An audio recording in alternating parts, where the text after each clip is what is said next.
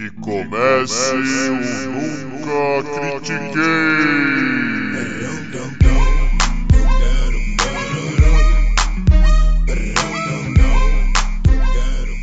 Noite, bom dia e boa tarde. Bem-vindo a mais um episódio do podcast esportivo embasado não jornalístico zero, eu nunca critiquei.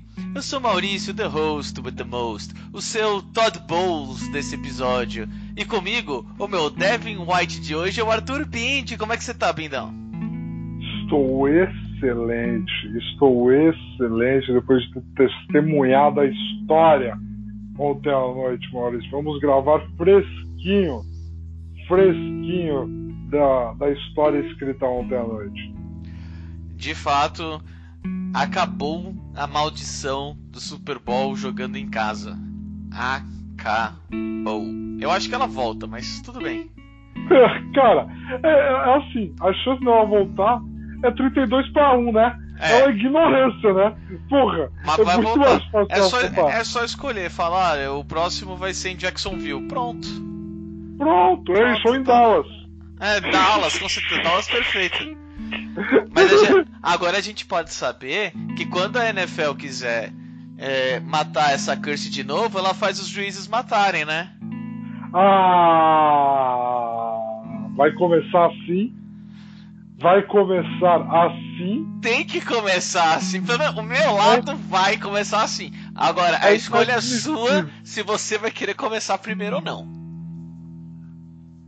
Cara, eu tô pensando, porque eu tô tão pronto para fazer tantos elogios que eu não sei se vale a pena eu começar num clima leve para você vir e arrancar isso de mim, ou eu deixar você mandar tudo, que aí eu venho para trazer o nosso ouvinte para um lugar melhor da humanidade. Entendeu? Eu acho que eu vou seguir essa segunda estratégia. Eu, Começa você. Tudo Começa bem. você, vai. Eu ia falar para você começar porque é, senão você vai acabar se perdendo nos meus pontos. Entendeu? Aí eu falo, não, não começa você, começa com seus elogios porque eu vou te deixar irritado, entendeu? Então... Não, não, eu posso muito bem te ignorar por completo. Também tem essa possibilidade. Ah, não, demorou. Não, é por isso que a gente faz um podcast em duas pessoas. Não, perfeito. Não, demorou. Não, eu vou ser o primeiro. Vamos lá, foda-se, vai ser o primeiro. Então, o, o que eu quero. Eu, olha, eu coloquei o meu nome aqui, o meu personagem como Todd Bowles, porque sim, a defesa é, o coordenador defensivo, os jogadores, a defesa, todo mundo do lado do Tampa Bay jogou maravilhosamente bem.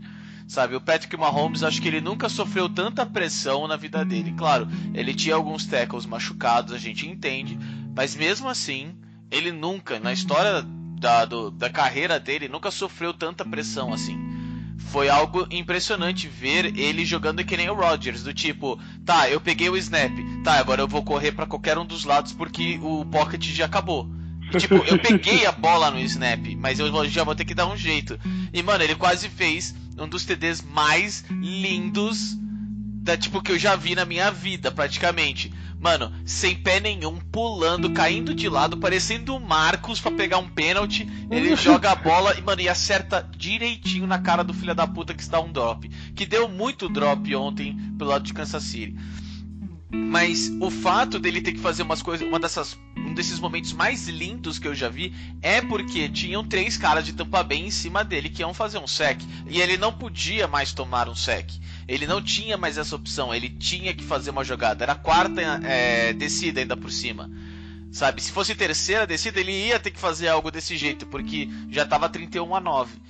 Mas é o 31 que eu quero falar. Porque, cara, a gente teve praticamente, ó, o primeiro TD de Tampa Bay. O Tampa Bay começou e foi three and out e chutou. O jogo estava tranquilo, depois um punch pelo lado de Kansas City também. E aí começou, aí começou a coisa. O primeiro TD do, do Tampa Bay teve é, uma uma flag em primeira descida, tá? Aí o segundo TD teve uma flag no punch que deu uma diferença de 32 jardas no punch do Kansas City, tá? Sim. Depois ele teve uma flag em terceira descida do Tampa Bay e uma em quarta descida do Tampa Bay. para fazer o segundo TD, tá? O nós tivemos uma flag na, na linha de uma jarda também.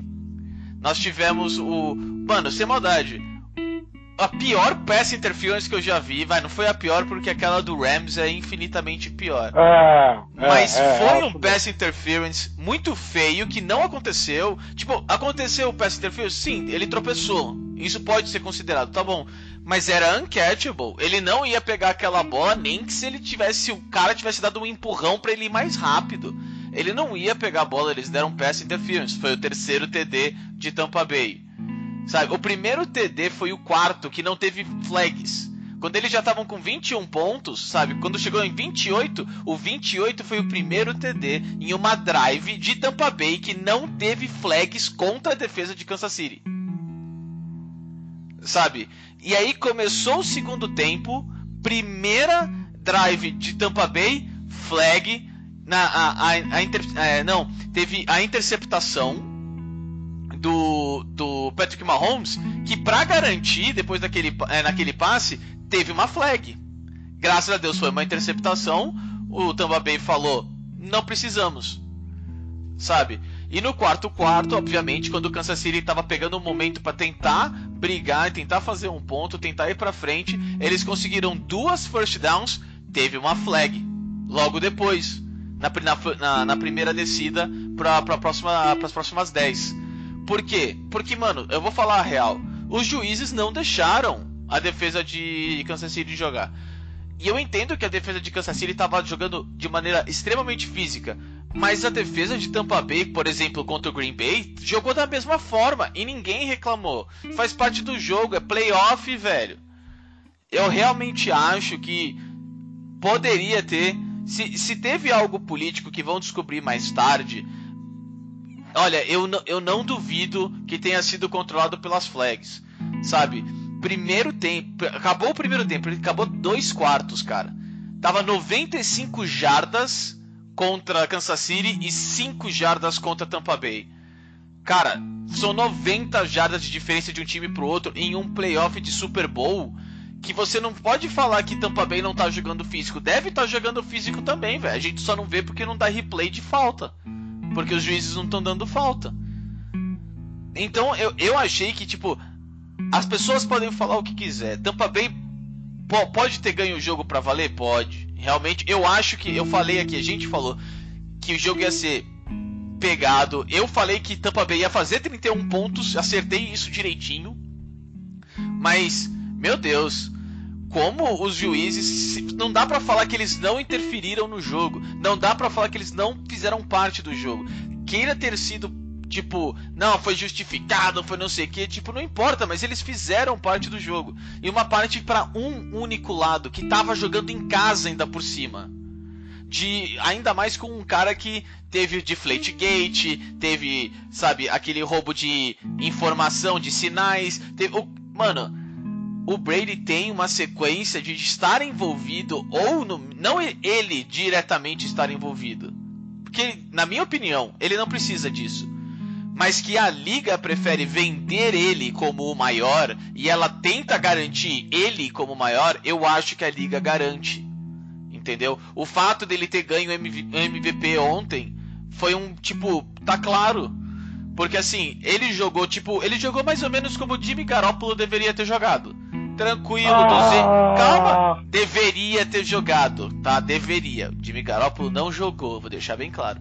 Mas, pô, 200 jardas, passes curtos que estão numa rota. E isso eu acho da hora do time do, do, do Tampa Bay. Muitas da, da, do, das jardas de passe não foi só tipo um passe longo, claro que teve, mas muitas foi do tipo o, o cara recebe e dá mais 4, 5, 6 jardas depois que ele recebeu o passe. Um cara que para mim poderia ter ganho MVP que eu na hora que eu na hora que veio o barato de votação, veio na minha cabeça foi o Furnette. O jogo que o Furnette fez, mano, cê é louco, mano. Ele recebeu, ele correu, ele bateu, ele nunca caiu no primeiro contato, velho. Ó, oh, ele tava dando um sufoco na, na, na defesa de Kansas City sem flag nenhuma. Sabe, tipo, achei tipo sensacional não tô tentando tirar todo o mérito de Tampa Bay. A defesa de Tampa Bay jogou pra caralho, muito mesmo. É muito provável que Tampa Bay teria feito 14, 21 pontos sem nenhuma flag, que o Kansas City teria feito 9 e ninguém ia falar, a não ser do tipo Tampa Bay, um, tipo dominou esse time do começo ao fim mas eu não consigo falar que, tipo, em todas as drives de Kansas City e todas as drives de. Não, vai, não todas as drives de Kansas City, mas todas as drives do Tampa Bay no primeiro tempo tiveram no mínimo duas flags. No mínimo duas flags. Sabe, pelo que eu contei aqui, no primeiro tempo terminou, se não me engano, deixa eu ver, 4, 5, 6, acho que 6 ou 7 flags a favor de Tampa Bay. No primeiro tempo, contra uma sabe? É, é algo muito, muito, muito difícil, assim, sabe? Tipo, é, é realmente, realmente difícil. Eu fui anotando aqui porque para mim deu para perceber na hora. Na hora que começou a primeira, na hora que começou a segunda, na hora que começou a terceira, eu tipo, eu juro, eu abri o site, eu entrei e eu comecei a ver drive por drive e eu fui caçando quando que foi o pênalti. Ah, teve quatro pênaltis na primeira na primeira descida. Teve um pênalti na segunda descida, um pênalti na terceira descida e um pênalti na quarta descida. Porque, mano, eu não conseguia tirar da minha cabeça de como aquele pênalti influenciou aquele momento. Eu, eu na, na hora que eu fui pesquisar, eu achei que a maioria tinha sido na terceira e na quarta descida.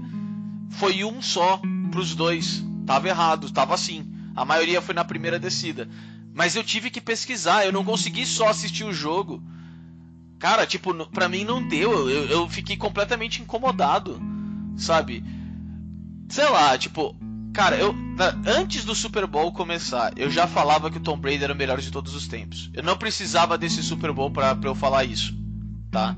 Não acho que ele foi o MVP, sabe? Eu acho que a defesa jogou muito melhor todos os todos os jogos de playoffs contra o do Breeze, contra o Green Bay e contra o o, o Mahomes. E também contra o Washington. O Washington era algo mais esperado, assim. Tipo, a gente imaginava que aquela defesa fosse jogar bem contra o Washington.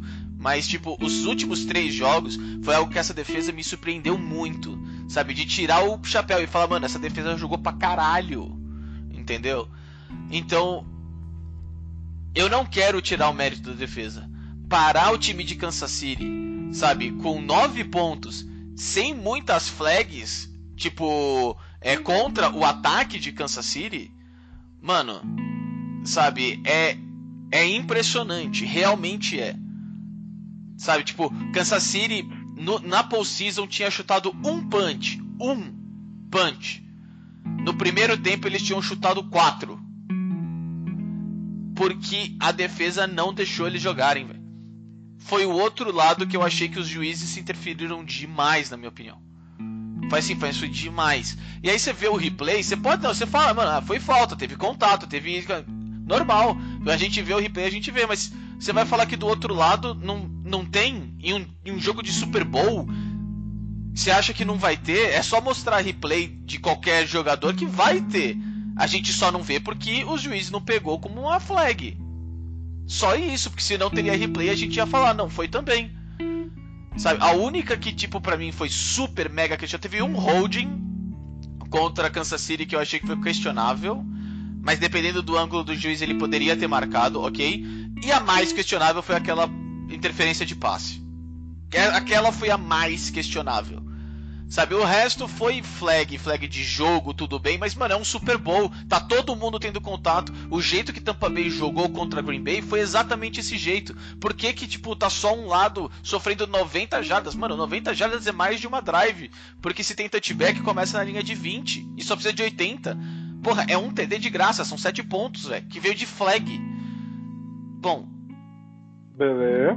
Passando Beleza. isso, como eu, quero terminar jeito bom, igual que você falou. Cara, Todd Bowles, puta, puta coordenador defensivo. O, eu, eu quero tentar dar uma esperança que é assim, algo legal, porque o Bill Belichick fez a carreira dele como coordenador defensivo antes de virar head coach do Patriots. Ele, ele ganhou Super Bowl como coordenador defensivo. Então ver um cara jogando tão, tipo, jogando não, sendo coordenando tão bem uma defesa nesse caso, entendendo como parar o time adversário, o que, que ele teria que fazer, cara, me dá um, um, bom momento e fala assim para todas as outras equipes que tem um técnico lixo, falar, mano, fica de olho nesse cara, porque a partir do momento que ele quiser sair, dá pra. Dá, tipo, ó, fala, são sete anos para você aqui de contrato. E, mano, faz do jeito que você quiser. Se demorar, pode demorar tranquilo, porque é uma fórmula vencedora, sabe? Um cara, cara que domina tão bem um Super Bowl do lado defensivo, coordenando a sua defesa, é, virar um head coach. E a defesa de Tampa Bay tá de parabéns. Ela é o MVP sério do da conquista do Super Bowl do Tampa Bay na minha opinião. Beleza, vamos lá. Vamos pegar de trás para frente. A questão do Todd Bowles. Cara, esse é um cara muito injustiçado na liga. O trabalho dele de head coach que ele teve foi no Jets. O time do Jets não era ruim, era pavoroso. Pavoroso. Ele pegou o time do Jets, conseguiu algumas vitórias com aquele time do Jets e a administração demitiu ele para contratar o lixo do Adam então, o que ele fez com essa defesa de Tampa Bay foi um tapa na cara de todo mundo que falou mal dele. E é a sina do head coach negro da NFL. É isso. Ele tinha um time horrível, ele fez o melhor que ele pôde, ele foi demitido para contratar um head coach de quarterback branco horroroso. Desculpa, botei para fora. É isso, tá? E méritos para essa comissão técnica inteira do Arizona Cardinals, né? Quatro coordenadores negros, treinador, duas treinadoras mulheres de, de posição, sabe? Uma de linha defensiva. É uma coisa incrível essa comissão técnica de Tampa Bay. Dito isso, cara, existe. E aí eu vou fazer a volta inteira no seu argumento, beleza? O MVP desse Super Bowl foi Tom Brady, tá? Um trabalho de um quarterback muitas vezes é fazer a jogada certa na hora certa para o time corresponder. Tom Brady fez isso de sobra. Não fez de sobra. O passe dele no segundo touchdown do Gronkowski é uma coisa assim, ó. Cara, é é o apocalipse. Você sabe o que vai acontecer você não consegue parar. É algo assim, é onde ele mostra tudo o que ele sabe, tudo que ele aprendeu a vida inteira jogando esse esporte. E por que, que ele é o MVP desse Super Bowl, mesmo com a defesa de Tampa Bay, jogando tudo que ela jogou? Cara, a gente comenta muito sobre o aspecto mental do jogo.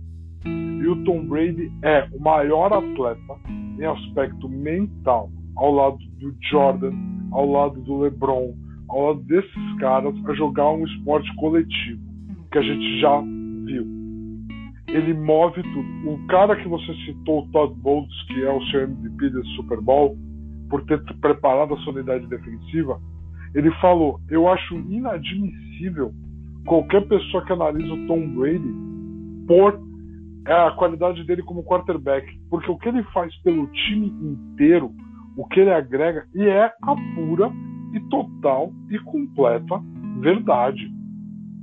O aspecto. Cara, o momento que ele comprou briga contra o Tyler Matthew, no momento que ele comprou aquela briga, o que, que simbolizou aquilo para a defesa? O Matthew foi provocar ele. Que eles não iam receber ele, flag ele foi, de unsportsmanlike conduct? Não, não. O, o Matthew foi provocar ele, ele respondeu pro Matthew, eles meteram o TD, ele foi na cara do Matthew falar um monte. Cara, aquilo diz pra defesa assim: Cara, é você animar um, uma, uma dúzia de Rottweilers de 60 quilos para atravessar um muro. Entendeu? É o seu líder, o cara que contrata. Porque pensa assim, ó. Esse time do Tampa Bay era um time mediano, medíocre, com um QB medíocre, mediano, ruim, numa situação, numa cidade que ninguém don't give a fuck. Beleza? vários jogadores bons que ninguém se importava na liga. Mike Evans, claramente um recebedor top 5 na liga, ninguém dava a mínima. Aquela defesa jogava bem, ninguém dava a mínima. Aí vai, contrata um tiozão, um tiozão, entendeu? E fala: ele vai ser o líder, ele que vai levar. Meu, você sabe como é futebol americano. Ataque fala com ataque, defesa fala com defesa. Eles não precisam ser amigos, sabe? Quantos times a gente já viu ruir por causa disso? Aí chega esse tiozão e ele fala para todo mundo assim: vem comigo que eu vou ensinar vocês a vencer. Eu vou ensinar vocês o que precisa para vencer. E ele vai entregando, e ele vai entregando a parte dele.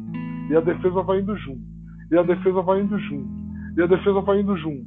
Cara, quando ele tá provocando ali, aquilo dá um sangue, dá uma energia, dá um negócio pra defesa. Ela fala, a gente vai pra cima, porque se esse velho, safado, que já teve 25 Super Bowls diferentes, casado com a Gisele Beach, tá fazendo questão de sair correndo para falar na cara do cara, chupa, agora engole essa, é porque a nossa missão é jantar os caras. E aí o que você falou, por que, que as faltas não foram dadas? É muito difícil para um juiz cuja missão, e isso é algo que a gente fala aqui, agora eu vou dar a volta para você. A gente fala aqui que a missão do juiz na NFL é proteger o QB, não é? Não pode tocar no quarterback, não é? É isso que você fala. Cara. Não é isso que é eu falo, mas tudo bem. É isso que você fala, mas é a verdade. Mas é a verdade. É, não, eu, falo porque é o que acontece, tipo. Porque é o que acontece. Por exemplo, se, se o Clay Matthews estivesse jogando na defesa do, do Tampa Bay, a gente sabe muito bem que ia ter umas sete flags pro lado pra, a favor de Kansas City. Perfeitamente. Isso, exato. E aí é muito difícil você apitar o que está acontecendo na secundária quando todos os juízes têm que sair correndo porque tem o quarterback mais precioso da liga correndo pela vida dele, com 0,3 segundos de snap. Eu nunca vi um dia tão feliz de uma linha defensiva no mesmo dia que um dia tão infeliz de uma linha ofensiva. Aqueles offensive liners pareciam que eles tinham ido no buffet de sirva à vontade cinco vezes antes do jogo. Eles não estavam aguentando correr pela bunda dele.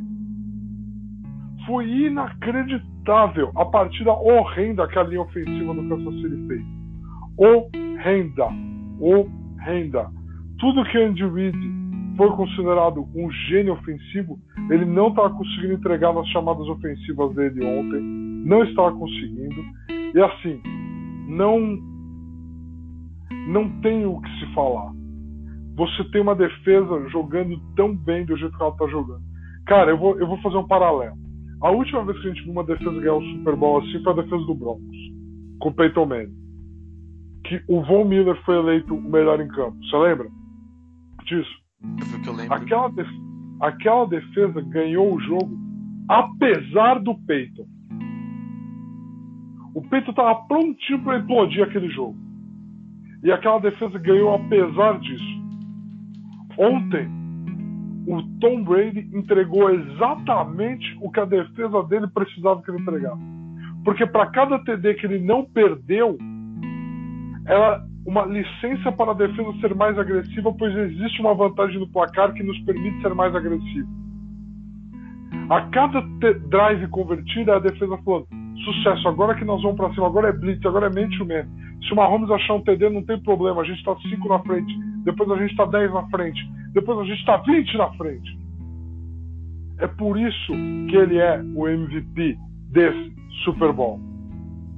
Porque ele, capitalizando quando ele tinha que capitalizar, ele permitiu a defesa dele jogar do jeito que a defesa dele queria e sabe jogar.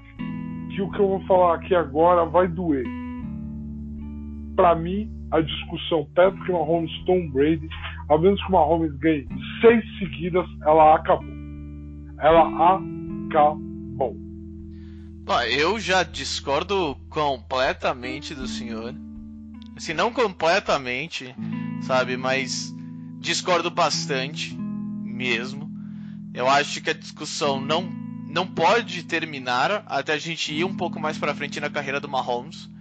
É tão fácil a gente falar, por exemplo, não, o Jordan ganhou um jogo do LeBron, acabou essa discussão, acabou. O LeBron com 18 anos, acabou. Chega. E aí o, o LeBron faz 12 finais seguidas. Não, não, a gente parou com essa conversa 18 anos atrás. Acabou. Não tem, não tem conversa. Eu, eu acho tipo, tá, vamos vamos com calma. Tá ligado? Tipo, comparação Manning e Brady, eu concordo. Eu realmente, tipo, o, o Manning jogou pior, por mais que ele tenha feito 141 jardas, 60 a menos de Brady. Jogou pior, sim. E a defesa conseguiu jogar, fizeram 24 pontos. Sabe, o, o Broncos naquele, naquele Super Bowl. Você quer falar que o, o MVP do Super Bowl é o Tom Brady? Eu discordo. Você quer falar que o MVP da temporada de Tampa Bay 2020-21 é o Tom Brady? Eu concordo plenamente com o senhor. Do jogo não foi. Eu assisti o jogo inteiro, não foi. Sabe, ele jogou bem, jogou. Claro que jogou.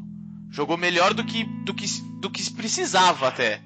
Sabe? Ele poderia ter dado algumas INTs ali tranquilamente, que ia ficar igual.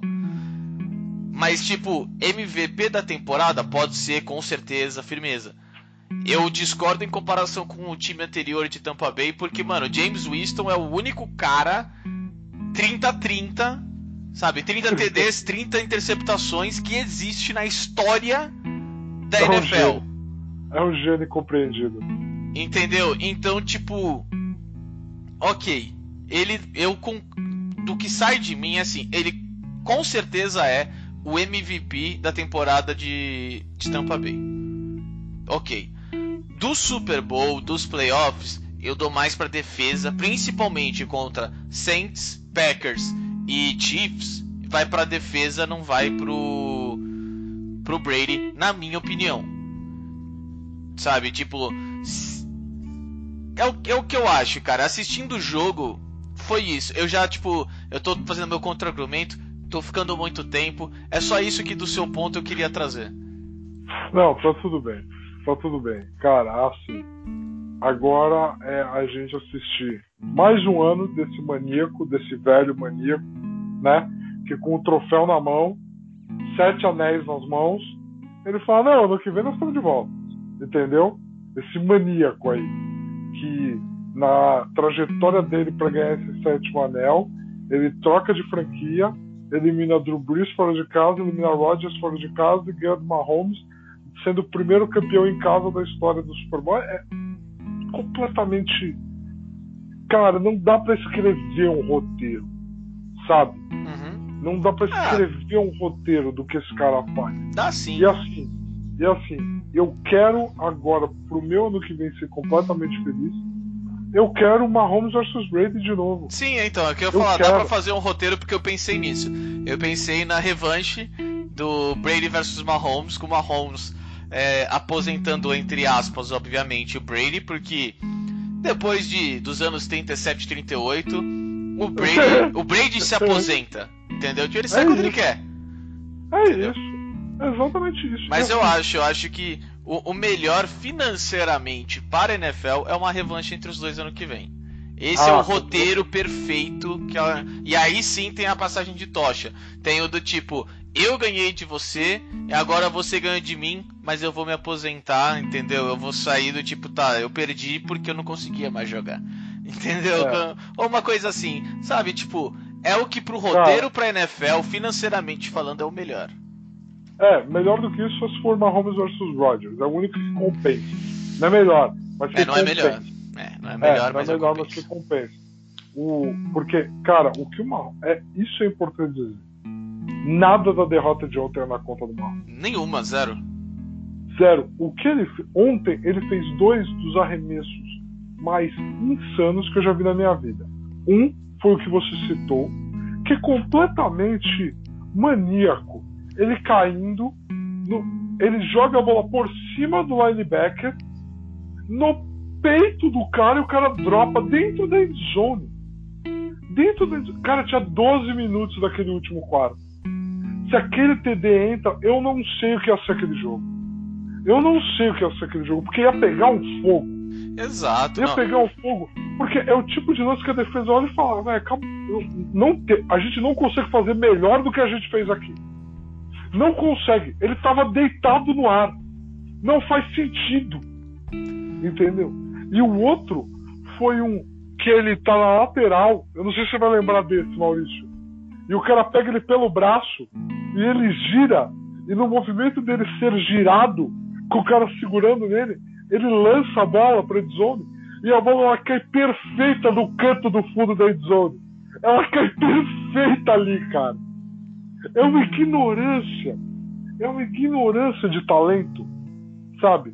E aí eu acredito que assim, ele vai. Cara, é assim: é rezar para ter mais uma final entre eles e fazer uma propaganda com o episódio 6 de Star Wars. E é isso. E acabou. Não tem, não tem, não tem, não tem o que fazer. É Mahomes vindo Dark, do tipo, eu tive que aceitar meu lado negro pra ganhar desse cara. É isso, entendeu? Não tem o que fazer, cara. A história tá ali, tá pronta, não estraguem nada. Por favor, Rogers, eu não ligo. Perde mais uma, fica puto, pede pra ser trocado. Eu não ligo, eu não ligo, sabe? Eu preciso dessa trilogia, entendeu? Que tá 2 a 0 pro Brady, tá. Mas se o Mahomes ganhar essa última, é o que importa. É. O, o Rodgers deve acabar perdendo ano que vem, a não ser que o, front office jogue muito bem na off-season, porque o, o Rodgers, infelizmente, vai, vai ser a primadona, vai acabar afetando negativamente os jogadores se tiver alguma derrota ou algo assim. Então, a gente sabe como é que é, entendeu? Então eu acho que realmente o mais provável é acabar acontecendo um Brady e Mahomes de novo e para NFL é o que mais interessa ela. Então, é isso. É isso. E assim, tem várias questões que você falou, né? O que interessa a TV. E o que aconteceu no, no, no domingo à tarde não interessava nenhuma TV. Né, senhor Maurício? Ah, interessava a TV do México. Ah, é verdade. Interessava a Televisa. Exato. Exato. Não, mas é, é algo que eu quero trazer aqui assim, que eu acho importante a gente abordar é um, um outro fator. Porque assim, o eu já tava comentando e eu postei aqui na story no, no Instagram, entendeu? Porque eu fiz questão de lembrar que eu que o, o, senhor Bindi aqui falou, não, porque o Palmeiras vai chegar na final contra o Bayern e eu falei, será? E ele, não, não, não, nem começa, velho, não, vai passar sim, vai, vai chegar na final. E eu tinha as minhas dúvidas. É um time reativo, sabe? É um time que pra mata-mata, sabe? Tipo, pode jogar muito bem, pode jogar muito mal, porque, tipo, como ele é um time reativo, ele é um time que precisa de conhecimento do adversário, ele precisa de vários fatores do lado dele. Por exemplo, um dos volantes que, ao mesmo tempo, é muito bom, só que se o time estiver perdendo, ele é um completo lixo, é o Felipe Melo. E ele joga no Palmeiras.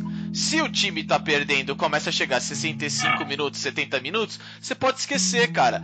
Ele como volante não vai, ele vai bater, ele vai brigar, ele vai querer sair vitorioso de alguma forma. Vai ser na briga. E, e, o, e o, Abel colocou ele no jogo para isso, porque o time do, do Palmeiras estava apático. E aí o Abel tira o Felipe Melo do banco e coloca o Felipe Melo no jogo para ver se o Felipe Melo, meu, dava um carrinho, colocava uma adrenalina, fazia qualquer coisa. O time do Palmeiras estava vendido. Só que o, proble o problema do Felipe Melo, na minha opinião, por exemplo, no jogo contra o Tigres, é que, velho, ele não cria, ele não dá um ritmo. Eu entendo ele. Não, ele não, pode... ele entrou só pela adrenalina. Ele entrou é, só então, pela adrenalina. Exato, eu entendo que ele vai entrar, tipo, cheirado, tá ligado? E vai sair Isso. correndo que nem um doido. Mas, pô, é, o foda é que assim, tá, ele vai bater, ele vai brigar, ele vai tentar parar o time do Tigres, legal, e precisava.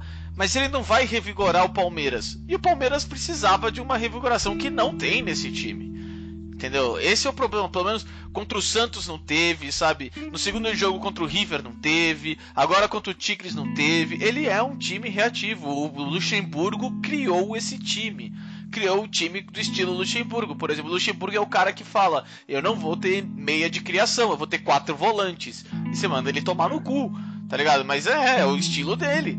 E por que, que são quatro volantes? Porque ele gosta de ser reativo. Porque ele prefere o erro do adversário depois de 23 minutos de posse para fazer 1 a 0 Entendeu? Só que assim, Palmeiras infelizmente jogou muito mal e perdeu para um time que é aí que eu quero trazer também. Porque o Tigres, ele investiu, ele foi comprado vários anos atrás pela Cemex, que faz é, cimento mexicano lá no. É como se fosse uma Crefisa, tá? pensa numa Crefisa, comprou, que eles compraram, o, o assumiram o Tigres para valer por 20 anos. Legal. O Tigres investiu 93 milhões de dólares na contratação de jogadores por 6 anos, tá? É, a folha salarial da equipe é de 58 milhões de euros, tá? É a segunda maior da CONCACAF, atrás do Los Angeles Galaxy o cara que fez o gol, o Gui, é, Ginac, né?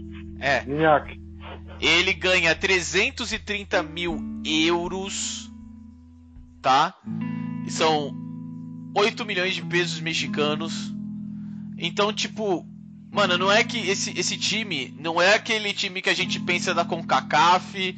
Ah, não, é time do Peru, é time da Venezuela, sei lá, nós vamos passar por cima, tá tranquilo. É, nem jogaria na terceira divisão do Brasil. Não, cara, esse time jogaria na primeira divisão do Brasil. Time não, timaço, sim. Não dá pra gente pensar. E, mano, eles conquistaram. Por exemplo, o, o Guinac, ele ele veio da França. Ele foi vice-artilheiro pelo Olympique de Marseille. E ele, tipo, tá, eu não vou pro PSG, eu digo não ao PSG. Eu odeio o PSG. Aí fazem um puta de um contrato cheio de grana para ele. Ele vai pro México para se tornar o deus mexicano lá de futebol. Tá ligado? Então, tipo, mano, é um, é um trabalho sim tipo, que tá dando certo, sério, com muito investimento pelo lado do Tigres. E, mano, o Brasil foi com salto alto, porque, como sempre, toda vez que o Brasil perde na semifinal é por causa do salto alto. Então, tipo, eu acho que tá na hora do Brasil começar a reavaliar o seu o seu local no futebol mundial, porque aquele negócio de Sul-América contra Libertadores contra é, UEFA Champions já talvez não seja mais verdade. O Tigres gastou muito dinheiro sim para ganhar do Palmeiras e ganhar mesmo do Palmeiras. Tá, o Palmeiras jogou mal, jogou, mas o Tigres tipo investiu dinheiro sim, sabe, para chegar nesse momento e ganhar. Eles tinham esse é, é, isso programado no calendário deles. Nós vamos chegar aqui, nós vamos ganhar, entendeu? E também, ah, sim, o, e também o, não o, vou falar o Tigres que... chega para jogar contra o Bayern animado. Sim. Com chega na mesma pegada que o Palmeiras chegaria. Mas o. É, também tem, e eu quero deixar, eu quero trazer, obviamente, porque tem que trazer. Claro, Comebol, Libertadores, terminar dois dias antes de começar o, o, o, Campeonato Mundial de Clubes, oh, vai tomar no seu cu, né? É muita desorganização. Isso porque, tipo, terminou dois dias antes e eles, tipo, não, não, diz, né, não atrasaram nenhum jogo quando começou o calendário, eles tipo, mano, se pegar Covid, se não pegar Covid, foda-se, nós a gente não vai mudar o calendário. É um absurdo. É um completo absurdo, sabe? Tipo, o, a Comebol fazer um torneio desse, sabe? Tipo, do, da merda do estilo, da organização, da desorganização que foi. Dois dias antes de o, o campeão ter que já sair viajando, sabe? Porque senão não vai conseguir se preparar pro jogo, sabe? Tem todo avião, clima, aquelas porra toda para chegar lá e jogar. Então, tipo, para mim é a Comebol tem sim a sua mão, sabe, no, na derrota do Palmeiras. Mas é claro que o meu, para mim, o maior vilão é o Luxemburgo no começo do ano. Para mim, ele, ele, ele, criou muito vício nesse time que tá tentando, que tá tentando sair aos poucos, sabe? Mas infelizmente aconteceu, não dá pra gente não falar, não dá pra gente ignorar, sabe? Tem aquela fake news de que, ó, mande para todos os seus palmeirenses, os sete jogadores do Bayern pegaram uhum. Covid. Uhum. Tá, não manda para nenhum palmeirense, porque não vai adiantar, tá ligado? Uhum. Sabe, tem o meme que você mesmo comentou, então, é, é isso aí. Traz. O meme foi preservado. O Tigres, o Tigres preservou o meme. Cara, é assim, deu dó da apatia criativa do Palmeiras. A mesma apatia criativa que o Palmeiras apresentou na final da Libertadores foi o que o Palmeiras apresentou no jogo contra o Tigres. Foi triste ver o time do Palmeiras tentar criar nessa situação. É... E o time do Palmeiras é um time que não reage bem à adversidade é um time que quando se o time do Palmeiras faz um gol com 15 minutos de jogo, ele é outro time. A confiança, o contra-ataque, tudo tá ali. Se o Palmeiras toma um gol, que foi o que aconteceu, a gente assistiu contra o River Plate. O time chega com, com uma vantagem de 3 a 0 vindo da Argentina, toma um gol do River aqui e simplesmente desliga. Desliga, é como se tivesse puxado todo mundo da tomada. E contra o Tigres foi a mesma coisa. O time não tinha uma reação criativa para o que estava acontecendo. Não tinha, não teve. Volta para casa mais cedo.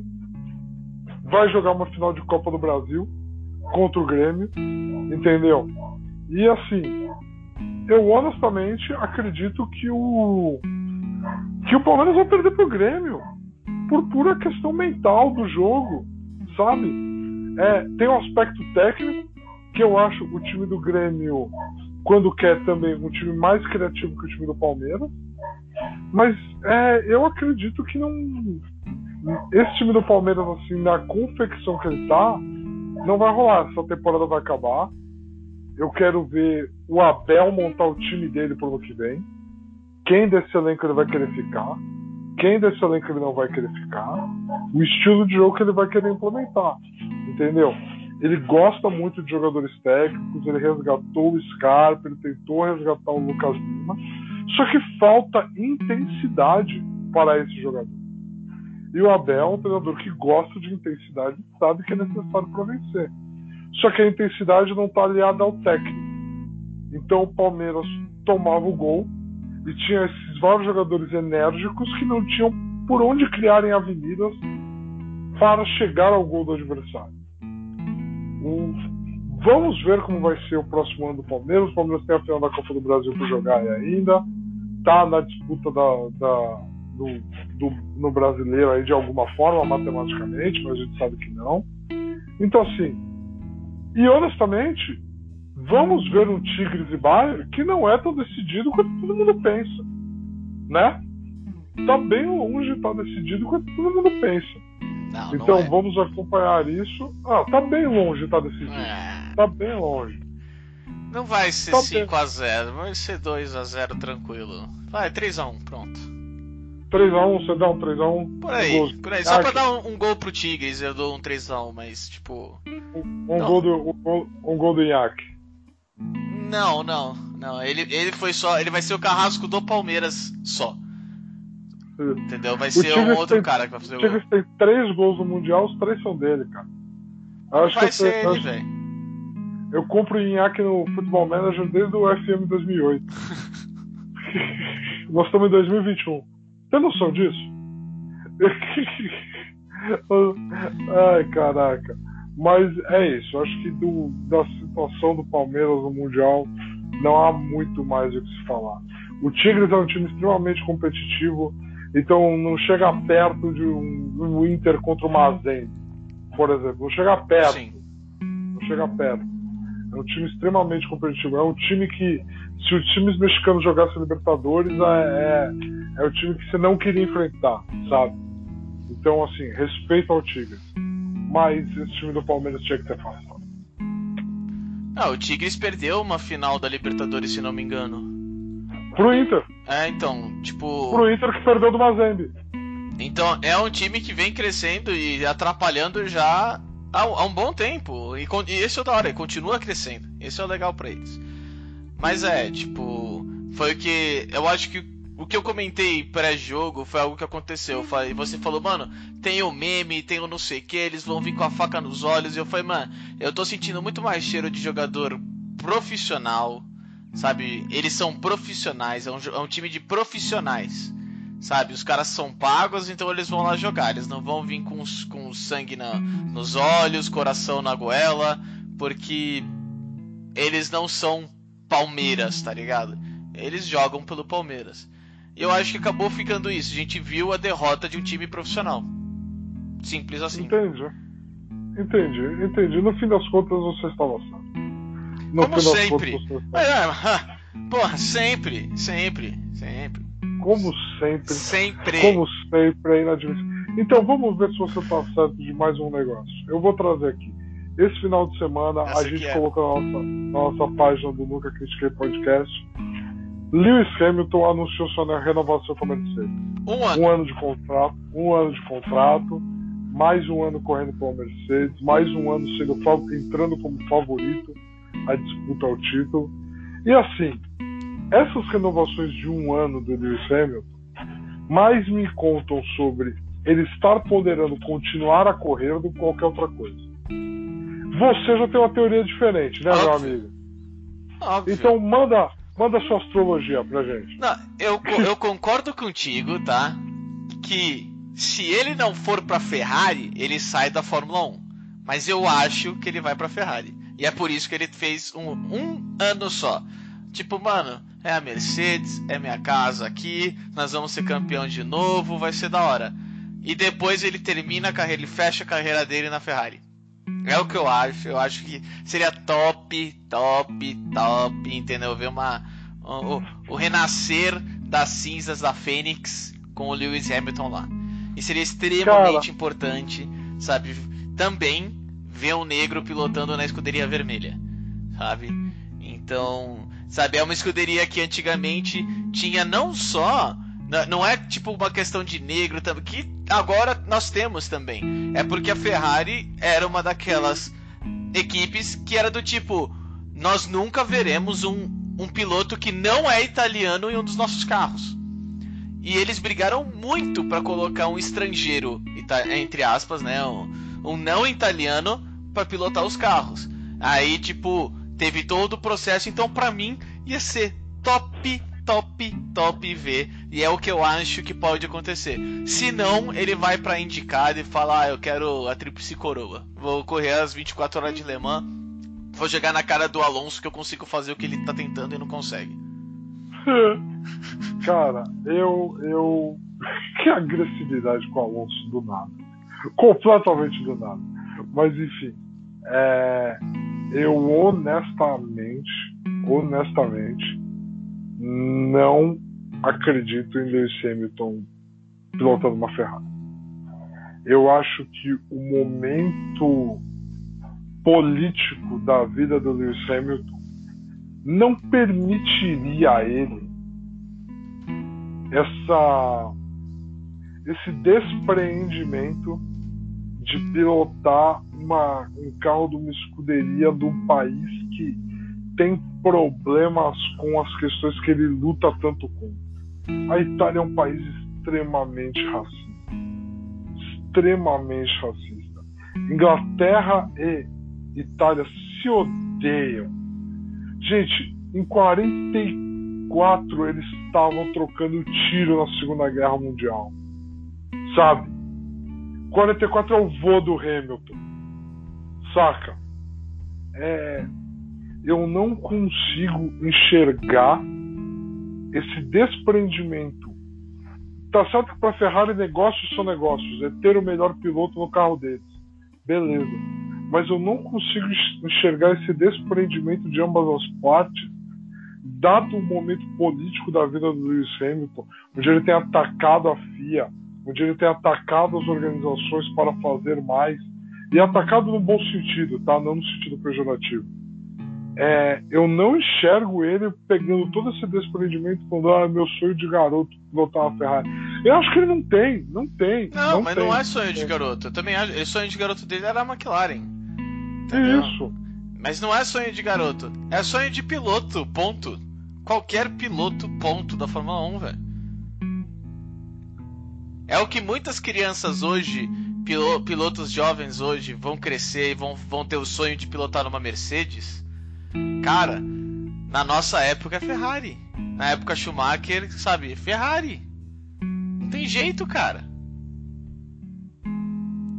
Eu, eu, eu entendo o que você está falando, é, mas eu, eu não vejo. Eu não vejo. Eu vou ficar muito, muito, muito espantado com a cena. Não da cena existir, porque ela pode existir. No fim do dia é uma conquista profissional para Hamilton, é um trailblazing, é um fazer história. Mil argumentações existem a serem feitas para justificar isso. Então o ato em si não vai me surpreender. Só que eu não sei se eu vou conseguir processar esta, ima esta imagem será Lewis Hamilton de vermelho. Ah, essa é da hora, né, velho? Já tô imaginando aqui, puta sorrisão. Da hora. Ai, ai, caralho, eu, eu, eu, não, eu não vou conseguir. Bom, mas no fundo, é, Hamilton renovou por mais um ano. Na minha opinião, ele vai ser campeão mais um ano. Só continuar o bom trabalho dele e da Mercedes. Sabe, algo tranquilo. Então, é, acho que não vai fugir muito disso. O que, que você acha? Cara, eu acho que não vai fugir muito disso. Eu acho que esse ano que vai vir tende a ser mais disputado, porque basicamente o carro da Mercedes entrou tão na frente no último ano que honestamente não tinha mais nenhuma equipe olhando para a temporada 2020 pensando no carro 2020. Já estava todo mundo já trabalhando em 2021. Então eu acredito que isso talvez propicie para a gente uma competição, principalmente nos primeiros momentos do ano, uma competição mais ferrenha. Eu acho que vai ser um ano em que o Lewis vai ter que pilotar num, numa prateleira que talvez ano passado ele não tenha pilotado. Não que ele tenha pilotado pouco, hein? Pelo amor de Deus. Mas você é, é compreensível. Mas eu acho que para esse ano vai ser mais disputado. Tudo nos leva a crer que será mais um ano de Mercedes mas eu estou pronto para surpresas. Não, é... Eu também acho que o mundo do automobilismo inteiro está preparado para uma surpresa, né? O, o, Hamilton na Ferrari, mas vai ter que esperar ah, um pouco mais. Eu tô brincando. Ah, meu Deus. Não, não, não, não podia deixar passar, né? Deixa eu pingando aqui para mim. Mas vamos lá, tem uma outra pequena é, notícia, né, sobre o All-Star da NBA. Pindão, traz para nós por que, que o All-Star está na boca do povo. Porque foi essa é uma temporada da NBA que ela foi programada e está sendo programada para acontecer devido é assim existem mil questões, né? É, principalmente financeiras para essa temporada estar acontecendo do jeito que, tá, que ela está acontecendo.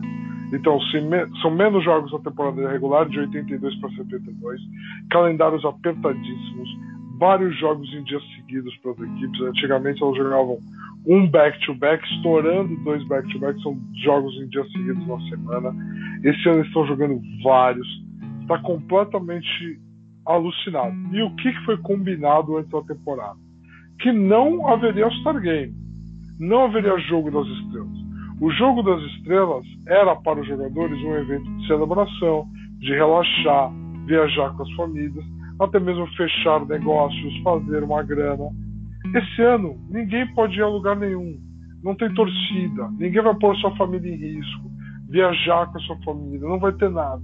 Não tem por que existir o jogo das estrelas. E aí, Adam Silver, comissário da NBA, anuncia a intenção de ser feito o Jogo das Estrelas em Atlanta, que é uma das cidades mais abertas dos Estados Unidos nesse momento. E LeBron James vem a público falar que ele acha inadmissível, ele não vai participar do, do Jogo das Estrelas se acontecer e botou todo mundo para pensar em qual a necessidade do Jogo das Estrelas, dado o cenário de pandemia que está acontecendo no mundo? Com a necessidade de fazer esses atletas de diferentes equipes conviverem, entrarem em contato uns com os outros, provavelmente interagirem com terceiros, porque algumas dinâmicas do final de semana das estrelas, uma vez que ele acontecer, devem, devem se manter, sabe? Então, porque as confraternizações, as festas, tudo isso. Então, assim, por que fazer? E o único argumento razoável que eu ouvi sobre isso, Maurício, é que vários jogadores têm nos seus contratos incentivos financeiros relacionados a se eles fazem ou se eles fazem parte do time das estrelas ou não. Saca? Para muita gente a gente está falando de alguns milhões de dólares. Então, isso me botou para pensar, cara. Esse foi o único argumento que me botou para pensar. E assim, a gente sabe que os donos de franquias vão falar assim: por que, que eu vou pagar um bônus de que o cara foi votado e escolhido para All-Star Game se o jogo das estrelas não aconteceu? Sabe? É, para que, que eu vou fazer isso? Então, assim, eu acredito que o jogo das estrelas não vai acontecer, porque a partir do momento que o LeBron James fala que não vai e que o Yannis endossa a fala do LeBron James, e o Yannis é o atual MVP, duas vezes MVP. A partir do momento que essas coisas acontecem, a tendência é tudo descarrilhar. Então, ao menos que exista uma conversa a portas fechadas com o LeBron vai ter All-Star Game e você vai por causa disso disso, disso, eu não acho que o All-Star Game deveria acontecer. Cara, eu também acho que não deveria acontecer, porque foi combinado que não ia acontecer. Eu acho que a, a, a NBA tem a, a Players Association, certo? Perfeito. A Players Association deveria ter, na minha opinião, deveria ter feito um trabalho infinitamente melhor para garantir, sabe, os bônus merecidos pelos seus jogadores. Simples assim também. Não correram atrás, pô, tem, tem muita gente que, tipo, recebe ou não, como você falou, milhões, sabe, nesse jogo. Se não tivesse, como é que fica esses milhões? Aí também a gente sabe, os jogadores tinham aceito não receber esses milhões? Também não sabemos. Que até, me, até mesmo um jogador que foi votado para ir para lá não vai falar que ele aceitou não receber. Obviamente. Então é, um, é algo que a partir do momento que se falou que não teria, eu acho que não deveria ter. Agora vai assim até o final. Se você tá triste, se você tipo é, se arrepende, ótimo. Mas não vai mudar. Cara, eu porém, também concordo. Eu porém, também concordo. É que assim, porém, do meu lado, porém, eu sou contra o All-Star Game atual. Ponto. Ah. O All-Star Game ele tinha um valor mais legal, por exemplo, quando você via é, um Kobe Bryant em um time do Los Angeles Lakers, Kobe Bryant jogando pra caralho ainda, em um time dos Los Angeles Lakers, que ele tinha quase certeza de que ele jamais chegaria na. Ele, o Kobe Bryant não, mas o resto do mundo inteiro sabia que tá, o Lakers não vai chegar nos, no, na Finals. Então, quando ele tá de um lado, na Finals, jogando contra o LeBron James, o Kobe Bryant fazia questão de marcar o LeBron James e jogar 100% para provar do tipo, se eu for pra final eu consigo jogar contra esse cara. Ah, ele é o melhor, ele é o foda no momento, tá? Eu também sou. Então era muito mais divertido. Hoje os jogadores não querem se machucar, eles não querem abrir mão. Se eu não vou chegar na final, foda-se, eu ganhei meus milhões aqui, eu não quero me machucar. Se me machucar, eu vou perder milhões na frente. Então é algo que eu sou contra o jogo das estrelas. Ah, o tiro de três, gosto pra caralho. Ah, o dunk context, gosto pra caralho. O jogo das estrelas, não. Não gosto. Eu acho que, tipo, infelizmente, sabe, 180, 169, sabe? Cara, legal, bem legal. Esse é o basquete que a gente vê todo dia, né? Claro que é. Esses são os melhores defensores da liga. Claro que é. Então, tipo, sabe, eu entendo eles não quererem se machucar. Sabe, eu realmente entendo isso. Sabe, quer fazer um jogo das estrelas depois da NBA Finals, depois que acabou tudo? Faz e que os caras joguem pra caralho e, tipo, tenha um prêmio que vale dinheiro para quem for o cara com mais steals, o cara que, o cara que jogar melhor, defensive rating, offensive rating, what, the fuck, sei lá, tem que criar. Tipo, eu não tô aqui para criar algo perfeito, eu tô aqui para tentar encontrar algo diferente, ou começar uma conversa para que alguém encontre algo diferente. Eu sou contra o estilo atual do All-Star Game.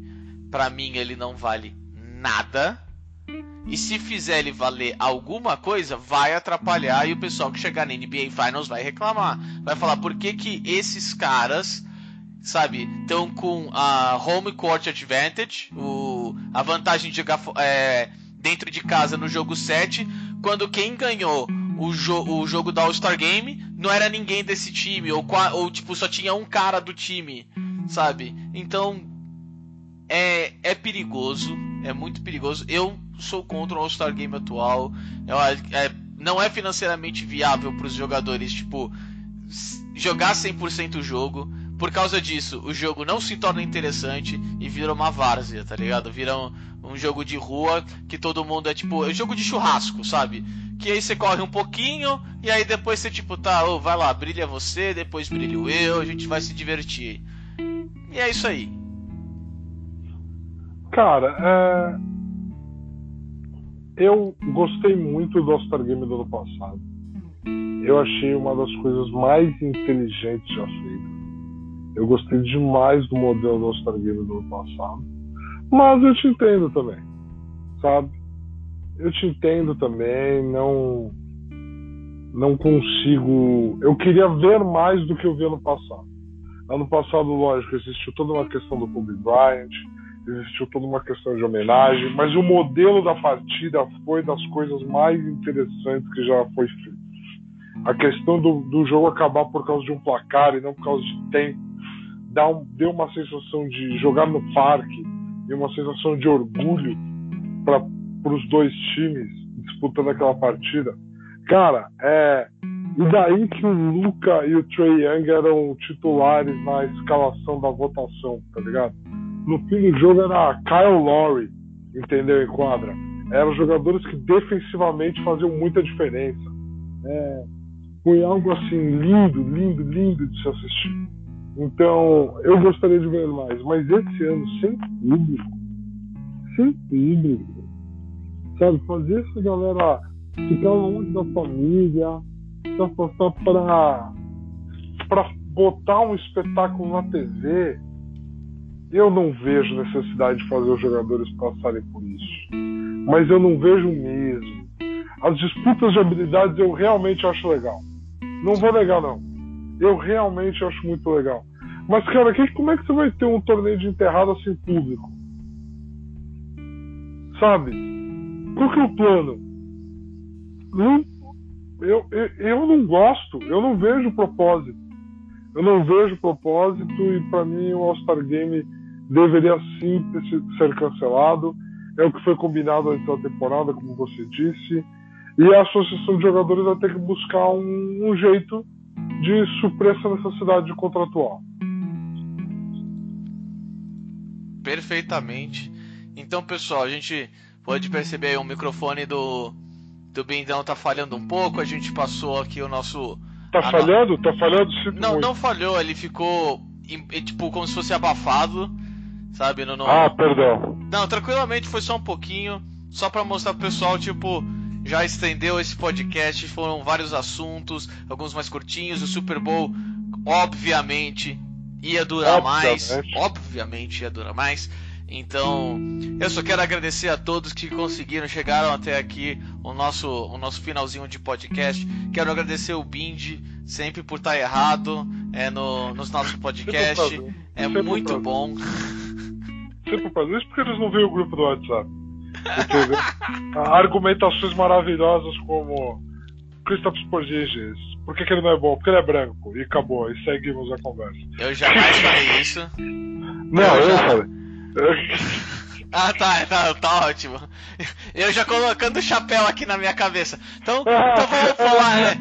Então vamos pular esse momento aqui. Bindão, muito obrigado de verdade mesmo por mais um episódio. Valeu. Que é isso, meu querido. Sempre um prazer. Eu amo conversar com você dessas coisas porque você tem uma perspectiva diferente. Eu também tenho. No fim das contas, você nem tanto. Não dá uma cedida. Às vezes você dá uma cedida. Entendeu? Mas estamos aí para sempre, meu querido. Perfeitamente. Pessoal, muito obrigado. Fiquem em casa e lavem as mãos.